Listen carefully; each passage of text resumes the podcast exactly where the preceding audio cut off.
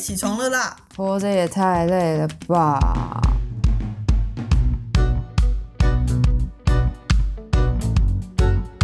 欢迎收听《小岛生存指南》。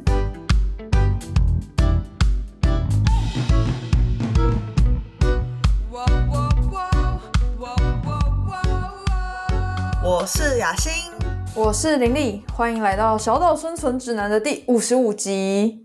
那这一集要开始我们这一季的季主题了。我们这一季的季主题是乌托邦与反乌托邦，听起来很硬，乍听之下没有，实际上就是很硬。我觉得到底谁想的题目？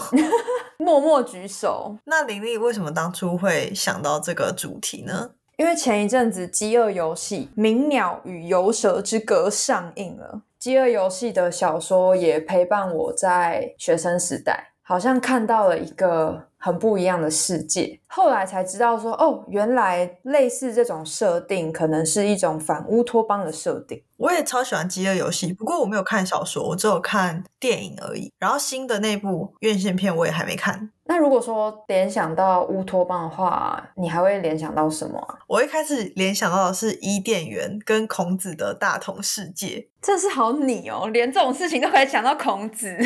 在我的那个所学背景里面，就是这两个概念好像特别接近乌托邦。伊甸园就是亚当跟夏娃，然后非常的纯洁嘛、纯净，里面欣欣向荣啊，然后大家都非常和平啊。大同世界也是嘛，就是老有所终，又有所依的那种，大家都快快乐乐的感觉。你想到乌托邦会想到什么？我想到的是那个柏拉图的理想国。虽然我并没有真的去读过，但是从旁听到的，它其实也是在讲一个很完美的一个世界，可能大家是平等的啊。我没记错的话，应该有点像是那种共产主义一开始的那种吃大锅饭，然后一起劳动，都得到一样的薪资。没错，像。乌托邦这个词呢，它其实源自于十六世纪的一本小说，然后这本小说就叫做《乌托邦》，它是拉丁文，它字面上的意思就是好地方，或者是没有这个地方的意思，仿照柏拉图的理想国作为概念去写。然后这本小说它也影响到后面的共产主义兴起。其实共产主义一开始是非常理想的，就希望大家都可以呃一起劳动、一起吃饭，然后没有人是贫困的，是一个美好的社会制度。当然，因为人性可能是贪婪的，或者是人性有一些弱点，所以后来共产制度就越走越歪。这样，那你有觉得在每一个文化脉络下，对于美好理想的世界的定义跟呃出发点是很不同的吗？如果以最简单的分类来说，现在。西方我们说它是比较是个人主义，东方比较是集体主义的话，我觉得东方跟西方应该就会有很大的差别吧。比如说，我觉得东方大家就会希望有一个规则，可能就像你刚刚说的，孔子他所谓的大同世界，可能是老有所终啊，幼有所养啊，这些有点君君臣臣父父子子的那种感觉。那国外他们可能会期待的是可以，可能有更自由的空间或什么的，这是我的想象啦。你有看过美剧叫做《The Good Place》吗？良善之地有。他讲的就是一个女生死了，然后他发现他来到了天堂，然后里面就是所谓的乌托邦吧。你喜欢什么就马上可以到那个地方去，或者是取得任何你想要的东西，然后大家彼此之间的关系是非常谦和，然后非常良好的。后来就发现说，哎，这个地方其实不是那么美好的地方。林立看那个美剧应该还蛮感同身受的吧？就觉得哦，的确 非常的切入人心。我觉得这个例子还蛮好的，因为我觉得后面。的反转真的是有让我吓到，也连接到我们这一季想要谈的乌托邦跟反乌托邦。其实。好像极致的美好背后，都会有一些被我们刻意去忽视掉的一些实际的考量，或者是人性上面的阴暗面。如果说乌托邦是一个极度美好，而且呃社会规则、人际之间的关系都是非常没有缺陷的话，那反乌托邦就是反过来。我查到的反乌托邦的定义，它并不是反对乌托邦这样子的理解，而是说乌托邦这个体制是不存在的。就如果说乌托邦是一个完美的社会政治跟法治体系的话，那反乌托邦就是一个与理想社会相反、令人恐惧的一种极端社会体制的存在。像我们刚刚讲到《饥饿游戏》，大家可能都看过小说或是电影，它就是反乌托邦的作品。刚刚讲的时候，有让我想到一部电影，叫做《国定杀戮日》。它是讲说，在一个世界里面，大家都是非常的和谐，然后很谦恭有礼的。但是在每一年的某一天，你可以做任何的事情都不会犯法，都不会被抓去关，都不会被去处死刑。所以当那一天来临的时候，其实很多人就要躲起来，去防止自己被杀掉。然后我觉得这应该也是一种反乌托邦吧，就是把人性的丑恶在。那个国定杀戮日的那一天显现出来，原本那么谦恭有礼的人，居然都可以犯下这么严重的罪行。嗯，基本上我们都会觉得乌托邦是很虚幻的嘛，是不存在的。那你会不会觉得这样子的不存在，是不是因为人性是复杂的，所以才没有办法让乌托邦这样子的国度产生呢？但其实乌托邦它本身就是一种道德的枷锁的感觉啊，因为。从中国哲学的历代以来，所有的哲学家或思想家，他们好像都很期待有一个很美好的世界。在那个美好底下，很多时候我们的自由意志必须被剥夺，它才有办法维持这么美好的状态。但我觉得人性可爱的地方就在于它很复杂，然后它很多变。或许在一个体制之下，某一些行为或是某一些状态，它会是一个黑暗面。但说不定到了另外一个世界，它这个状态就可以是一个很好的特质。举例来说，以刚刚讲到的东西方文化，如果东方它是一个集体主义的社会，那大家就会希望说是齐头的，不会有人突出来，或是不会有人是鹤立鸡群的。那可能对于西方国家的人来说，他们可能更在乎的是每个人的特质是展现出来的，所以。说不定原本在东方世界被排挤、讨厌的那些特立独行的人，他们去到西方世界，他们的这一点是可以被完全的包容，而且是喜欢的。那相反来说，如果今天是一个西方的人，他在一个鼓励每个人表达自我的教育体制之下，他其实是很痛苦的。他其实是想要追寻一些原则的话。那他说不定来到东方，对他来说是更好的一个环境。所以对我来说，或许这种可爱，或是这种人性的复杂，它其实就是一种乌托邦吧。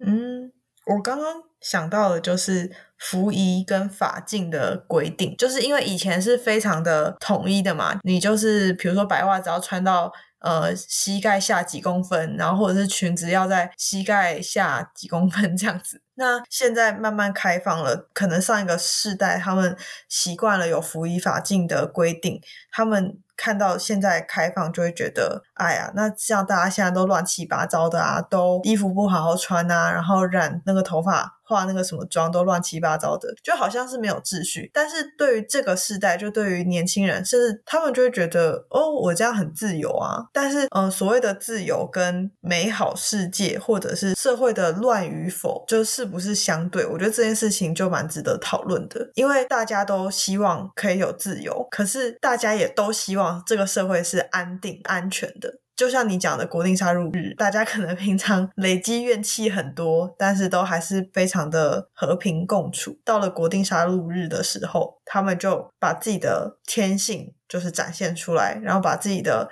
欲望跟平常很想要但做不到的事情，就是做出来。这种事情应该就是反乌托邦所强调的人性。不值得相信这件事情，可能就是一个极端的例子吧。你会想要追求在一个乌托邦的社会生活吗？我用想的就觉得很窒息诶，所以我可能宁愿待在一个并没有那么美好的世界里，但是我仍然，但我仍然愿意在这个不那么美好的世界里面保持我自己的良善，可能才是对我来说更重要的事情。你会不会觉得乌托邦就是对于某些人来说是完美的，可是对于其他一些人来说，就是他们被舍弃掉，他们可能是被牺牲的。我看见更多的是每个人的某些部分都被舍弃，就是每个人都有需要放弃的部分。我觉得这会蛮可惜的啦。虽然说以我们现在的社会来说，我们在伤害别人啊，或是自我伤害上面，都还是会有一些限制。可是基本上，以台湾现在的社会文化下，算是蛮自由的。但是，当我们如果真的要进到一个很理想、大家都谦恭有爱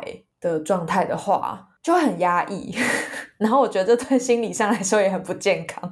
所以，乌托邦的前提如果是压抑的、比较没有弹性的，让你去做一些事情的话，你会觉得这样子对心理是不健康的。我反而觉得这不能算是乌托邦吧？那对你来说呢？你觉得你会想要生活在乌托邦吗？或是你对乌托邦的想象会是什么？我觉得对我来说比较接近庄子所说的。无何有之乡，或者是老子所说的“小国寡民”，人多是非就多，就 人多嘴杂。所以我会觉得，如果你要像饥饿游戏一样，就是有几百万人民，那是很难达成乌托邦的。如果他今天是隐居在深山里面，就是那种中国。以前的那种小村落啊，我觉得反而是有可能是乌托邦，因为它整个组织就会是扁平的，然后大家的关系是单纯的，不会有像一个国家那样有各种。公家机构啊，私人部门，然后有各种利益冲突，就比较不会。相对来说，就是更能够自给自足，然后跟大自然和平共处。我觉得这个是我心中的乌托邦，但它可能就没有办法什么有网络连上世界这种事情，它可能就是比较偏古代的那种很单纯的日出而作，日落而息的生活，部落生活吗？哦，对，这样讲好像也是哈。比如说现在不管是亚马逊丛林，或者是非洲。某些部落，他如果没有跟世界接轨的话，其实他们有自己的生存法则。然后你可能会觉得他们很野蛮，他们不文明，他们有一些习俗，就是我们会看不下去。可是那对他们来说，也许就是一个运作最完善，然后而且是可能几百年传承下来的文化。你要说他们真的不是乌托邦吗？就是如果他们生活在这个部落里面，他们是满意的，那。外界的人又有什么权利去更改他们的生活环境？我觉得你这样讲起来，我好像也蛮喜欢这样子的世界的，就是小小的，然后大家的连接很紧密，是遵循大自然的状态在生活。其实网络才是万恶的根源。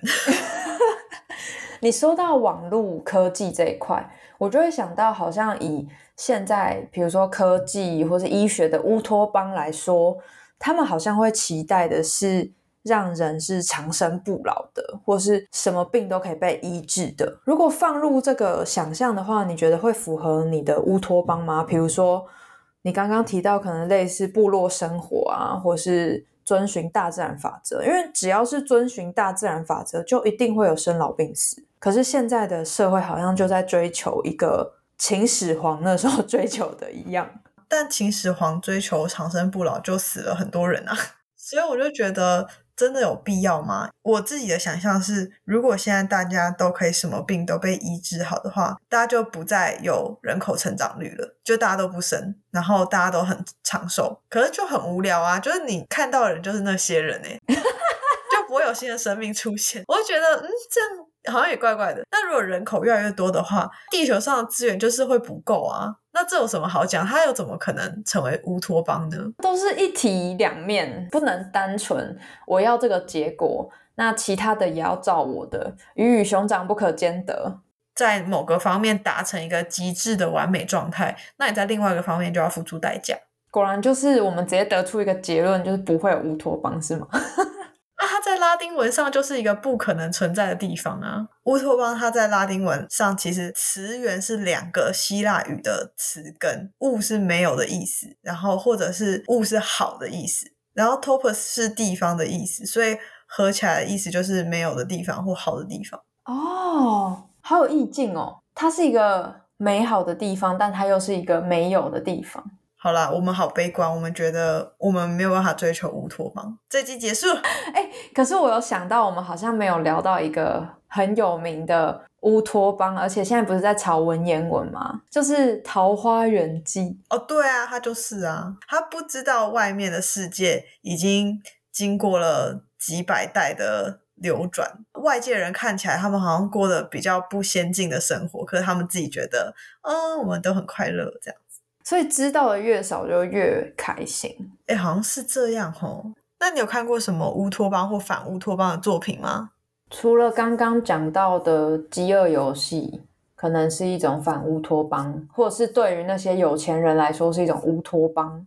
还有我很喜欢的一部电影叫做《一级玩家》，它是在讲说一个未来的世界，大家都沉溺在一个名为绿洲的游戏里面，都很疯狂的想要去寻找这个游戏里面的一个彩蛋。然后那个彩蛋是这个游戏制作人他在去世之前藏匿的一个对于整个绿洲的经营权，然后还有五千亿美元的遗产当做奖赏。但是也因为寻找这个彩蛋的玩家非常的多，所以也造成一些算是流血冲突。在这个电影里面，它的叙述是建立在二零四五年。以现实世界来说，整个世界都已经变得非常的糟糕，大家都住在贫民窟里，所以只能透过虚拟实境的游戏世界来获得一些满足。我觉得其实是一个蛮有深度的电影啦。不过我们这一季不会聊到这部电影。哎，听到林丽的简介，我好想要去看这部电影哦。像雅欣有什么印象比较深刻的吗？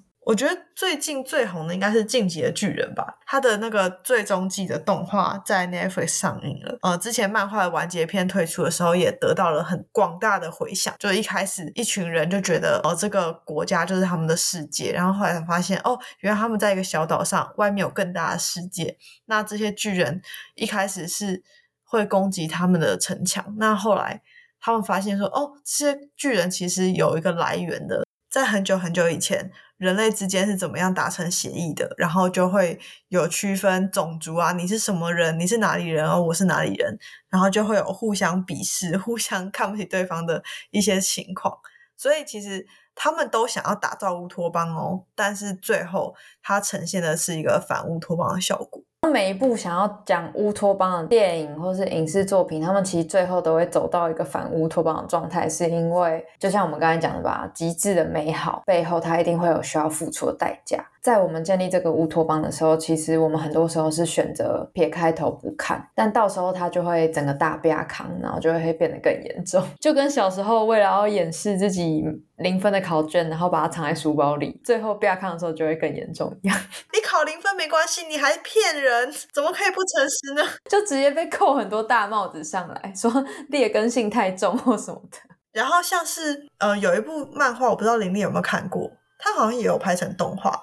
叫做《约定的梦幻岛》，有，我觉得超好看的，跟《进击的》是不是有一点点像？我后来看的时候，觉得它根本就是恐怖片。《约定梦幻岛》它是在讲说，有一群孩子他们在孤儿院成长，然后他们到了十二岁，院方就会跟他们说他们会去新的家庭，所以其实每一个孩子都非常期待可以来到十二岁，来到十二岁，然后他们都会举办一个类似欢送会的。方式，然后送走要离院的孩子，直到主角跟他的朋友误打误撞，然后发现了这个秘密。其实他们离开育幼院，并不是去到一个更好的家庭里面，而是他们会被送给鬼吃掉。我觉得最可怕的就是，他们其实住的不是育幼院，而是农场。但是呢，我们这一季都不会讨论上述的作品。我们这一季会另外选择电影跟书籍来跟大家讨论。然后我也蛮期待可以跟林丽继续讨论这些的，因为我觉得这对我来说是一种共学的概念。那因为。乌托邦它承接的是柏拉图的理想国的，然后后面也有共产主义，就是作为一种施行的制度。虽然后来共产主义就是有点偏失败这样子。我们在现代其实也蛮多跟乌托邦相关的概念产生，有分成各种不同情境下的乌托邦。生态乌托邦它描绘的是人类跟自然共处的生活方式。现在有所谓的绿党，就是绿色政治运动，源自于生态乌托邦的构想，这样子。可能在经济学啊，或者是政治历史方面，也有他们的乌托邦。当然，就是会有实行者，可是目前大家都只是部分部分在做这些事情，而不是成为一个比较普世承认的生活方式。那讲到宗教乌托邦的话，我就会觉得。好像其实现在世界上正在流行的，或是大众的宗教，他们其实都有他们自己所期待的样子，像是他们都会有一些可能超脱生死、善恶奖惩的这些概念。这对我来说，其实某种程度上会是一种道德枷锁的感觉。不知道我这样讲会不会得罪很多人？我还是蛮喜欢他们的一些概念啦。只是如果说我们可以把这些概念不要推到那么极致的话，可能会比较符合我的中庸之道。这样，嗯，我觉得如果以正向来说的话，我有时候在路上就会看到，比如说信上帝得永生啊，告诉你说只要你信了基督教，你就一定会上天堂，类似这种。鼓励的话，但如果反过来讲的话，如果你没有受洗，你就会下地狱。我觉得它可能是同一件事情，可是它是两个完全不同的表达。无论是天主教、基督教他们眼中的天堂，或者是呃佛教或印度教它的涅槃的状态，呃超脱轮回生死的这种假设。我觉得都可以追求，可是不太能去说，如果你不照着我跟你讲的做，你就会怎样。但反正就是一种绑架跟勒索。而且我觉得很有趣的是，所谓的宗教他们所期待的乌托邦，在讨论上天堂啊，然后生死轮回啊这些。同时，科学的乌托邦，它其实一直在用他们的力量，让人们长生不老，或是不要再感到痛苦，可以用最简单的方式生活，变成一个懒散的人。这些。对，我觉得蛮有趣的，可是当然也会让我去思考啦，就是是不是当这些东西它都被推到极致的时候，其实就会变得很不平衡。比如说，我极致的想要跟大自然融合，然后我要追求就是可能茹毛饮血啊这样，但我觉得这好像有点太恐怖了，因为会吃下寄生虫，这可能也不是我要的。但是我也没有要长生不老，所以它就变成一个光谱。然后大家都在某个节点上觉得我可以接受到这边，可是因为我们不同意，所以就不会有乌托邦。就我们追求跟在乎的事情都太不一样了，所以它已经分成生态乌托邦啊，或者是宗教乌托邦这些分类，都会觉得呃，其实还是每个人都有自己的想法啦。听起来真的是人活着真的是很困难，好像有很多事情需要考虑跟需要做决定，然后别人帮你做决定，你会不开心，觉得我不自由。但是我们又想要帮大家做。决定这样，每天都想着自己中午要吃什么，真的是好困难。但别人说，那你吃这个，你会不高兴的。对。不过我有看到一个，就是在维基百科上，它有一个词条叫做“女性主义乌托邦”，它是在讲说，希望可以创造一个没有性别压迫的社会。我觉得这说不定是有机会可以成功的，比起我想要长生不老，或是我想要急着追求某一种样子。只是可能可以去讨论一下，说那所谓的压迫到底是什么？那没有压迫又是什么样子？因为好像只要有人的存在，就会有比较，就会有阶级，就会有鄙视，然后就会有战争。我在想，这个名词之所以出现，也是因为我们社会极度缺乏，所以才会有人向往吧。最后呢，想要问雅欣，能不能给向往乌托邦的理想主义者一个生存指南呢？我觉得追求理想主义很棒，因为我自己也是偏理想派或浪漫派的，向往乌托邦，我觉得也很棒。人生还是要有一个崇尚良善的那种向往，但是也要知道，无论你设定的目标是什么，在往那条路上前进的同时，一定会有需要付出的代价。只是我们必须看清楚那个代价，然后不要觉得你都没有伤害到别人。要实现理想。后面多多少少都会有流血冲突，但是不代表我们完全不靠近理想，而是在理想跟现实之中去取舍一个平衡点的感觉。欢迎追踪小岛生存指南的 IG，你可以搜寻 Island Life 底线 Official 就会找到我们喽。也欢迎追踪雅欣和林丽的 IG，我们会将资讯放在说明栏，有任何建议都欢迎留言或私讯我们。小岛生存指南，我们下集见喽，拜拜。